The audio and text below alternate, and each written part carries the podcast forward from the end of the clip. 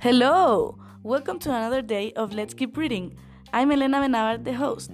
I'm a student of St. George's College and I'm in 11th grade. This podcast compares the society of the real life with different novels. This episode is about Divergent of Veronica Roth. Today, we have three important guests, and now they are going to present themselves. Benjamin, what could you tell about you? Well, um, hi, I'm Benjamin Muñoz. I'm the Minister of Culture, and I came to talk about Divergent and how it relates to nowadays politics, from my point of view, of course.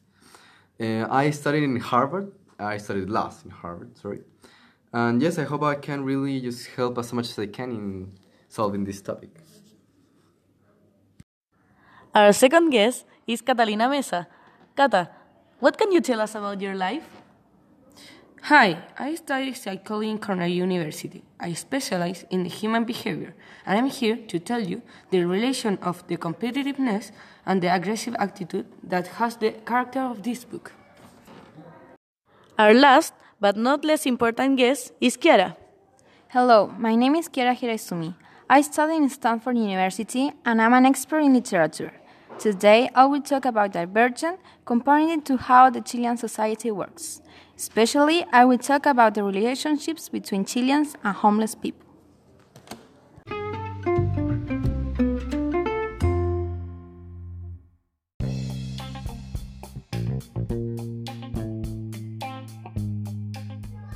Divergent is a book that talks about a dystopic society that is divided into five different factions erudite, abnegation, dauntless, candor, and amity. Beatrice Prior is one of the teenagers that have to choose in what faction it is going to be, and when she take it, she surprised everyone. But also, Beatrice had to deal with a big secret that can ruin her life. In this section, the guests are going to compare elements of the novel to real world events. Benjamin, let's start with you. Okay, so I'm gonna talk about the government in Divergent and how it relates to any government in the world, pretty much.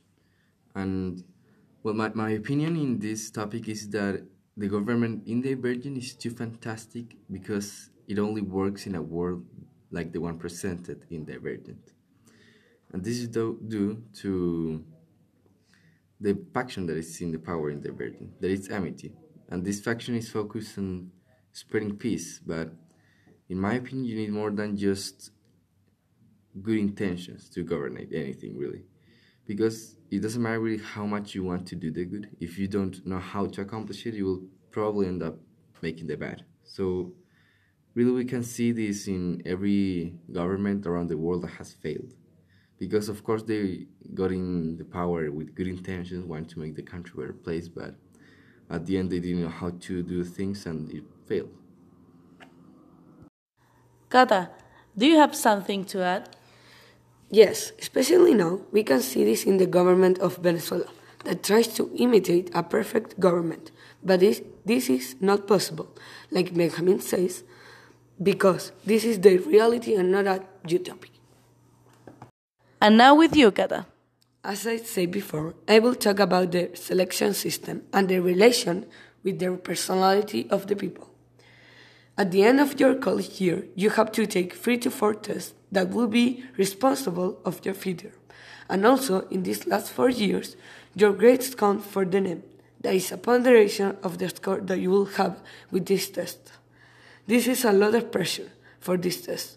So people normally in senior year end up stressed because if they don't have a good grade, they don't enter to a career that they want. With all this stress of have a good grade or score, people become more uh, competitive because they need to be the best in their class. And this competitive attitude becomes too aggressive attitude with the rest of the rest of the people. In Canada, according to Science Direct, 58% of the 374 people have anxiety before the test, and the 86% of them feel more stressed with the second semester of the academic year. This shows us that stress affects people in our society. So it, it affects the characters in this book. We can see this in chapter 21 when Al tried to kill Tris because she's the first she's the first in their class, even though she was his friend, because she's stressed with the competi- competitiveness of the initiation of Dauntless, so she's acting aggressive.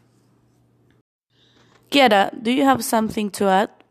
Yes, uh, we can see this in our daily basis. Like, for example, I have a sister that is in senior year, and I can see how she is more stressed and more aggressive as the PSU is coming. Kiara, let's go with you. Uh, okay, the comparison I made between Divergent and real life is that in the real life we can see a lot of poor people. With no home, they are excluded of the society and don't have anything. For example, this happened a lot in Chile. Two millions of the population are in a poor situation. This is according to the last survey CASEN, that is Survey Socioeconomic National, applied by the Ministry of Social Development, but we also are grateful because we have communities who help them. This happened also in the book. The poor people are called factionless, people with no faction and excluded of the society. Like I said before, there are people that help. In the book, the people who help them are part of a faction, the abnegation faction. They dedicate to help. Benja, do you have something to add? Well, I think it's really good for people to just help poor people because at the end, even though there are some that ended up in that situation because they they were irresponsible, there are also some that really were just unlucky and just didn't have a fair life. So yes, I think it's really good that there are people helping other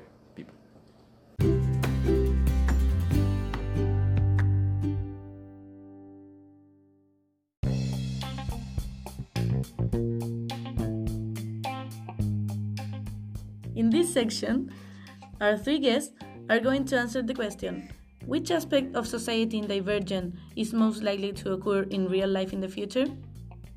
They are going to discuss the following topic in their answers. First of all, regulation of family behavior, corruption in social media, and the polarization in the society.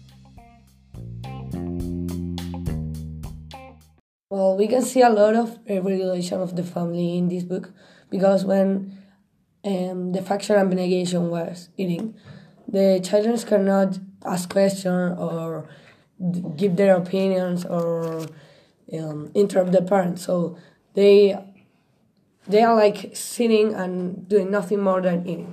And this happened a lot of in the past because in the 21st century, before the 21st century, the society was very authority, and people cannot, no, were not able to um, give their opinions like was the most difficult part of this society.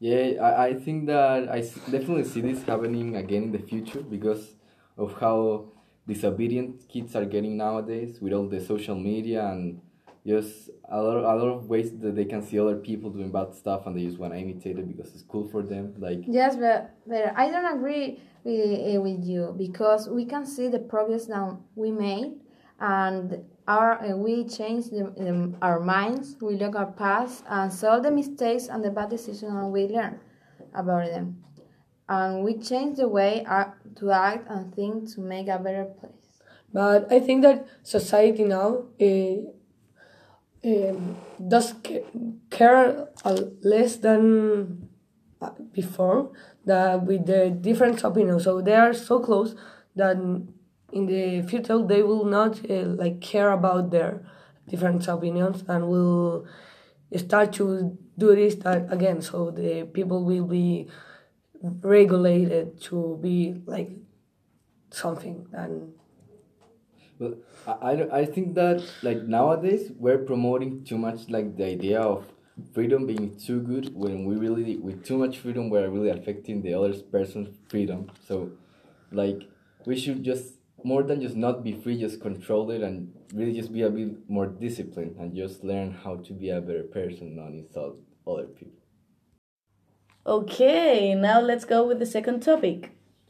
Well, I would like to talk about the factions in Divergent and the different and how corrupt really is the social media nowadays and how they just show one show one like view of the story and they just like express just only one opinion when there are just tons and tons of opinions. And I think that really has a lot to do with the factions in Divergent because in Divergent there's one faction mainly that focuses on social media or just like expanding information and they always like talk bad about other factions, which I find quite quite unfair really because they don't have a chance to defend themselves. So you're saying that now the television, like the every can, canal?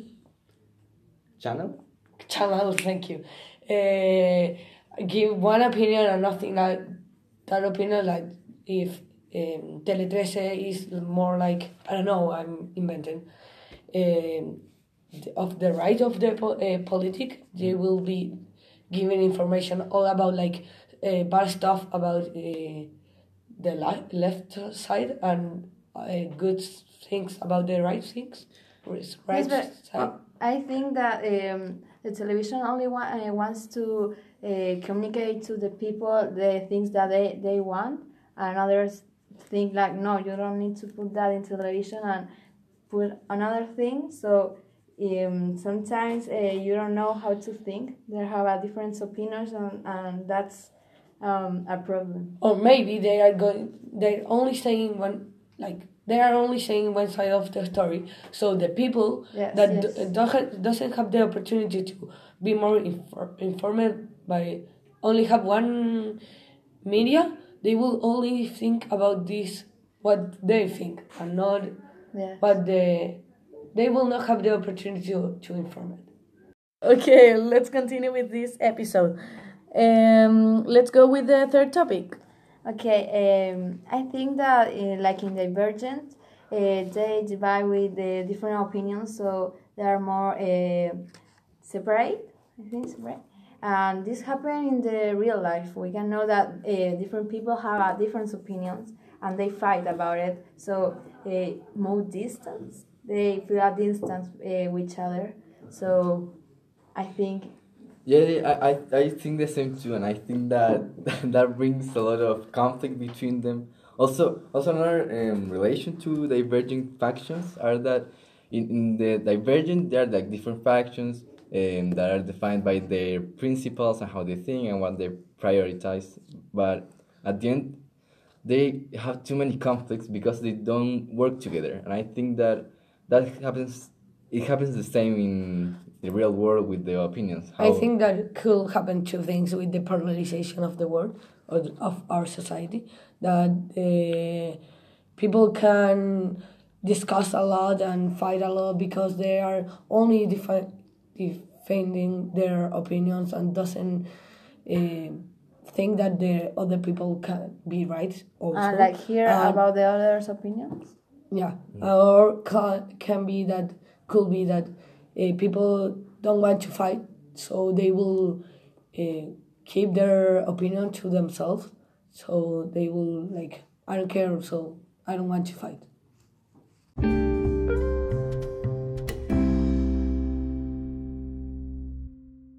Now, I'm going to ask a series of questions related to the previous discussion. The first one is Do you think that this book is a warning or just fiction? Well, I think it's both because it will never be the same, but could be in the future that will be a society more regulated. So it it is a warning, but based in fiction. I agree, but I think that is more a warning because our society is getting more polarized.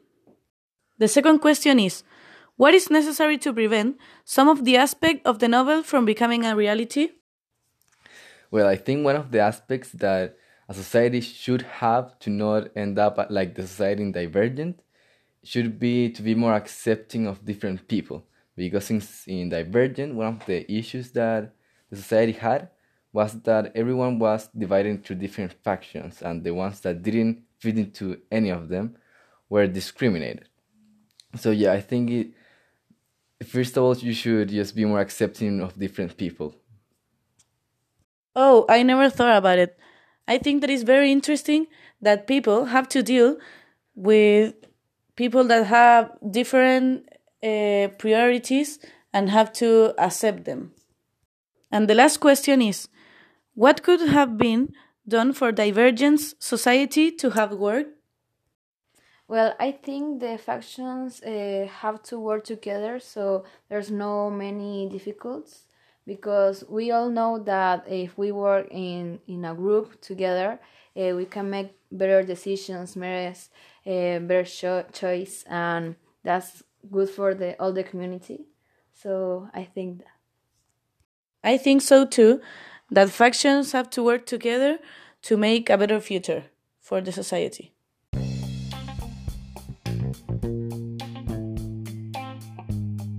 In conclusion, we can see that most of the books that we read are based in different situations that happen in real life. It is my conviction that Divergent is a really good book, and I recommend it to everyone that loves dystopic novels.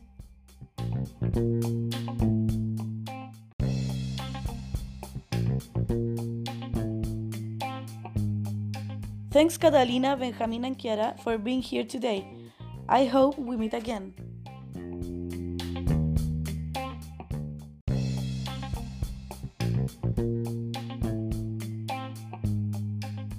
Thank you for the invitation. It's been a pleasure to come here. Yes, it was a great conversation. Uh, I learned a lot. And thank you for the invitation, and I hope we can meet again soon.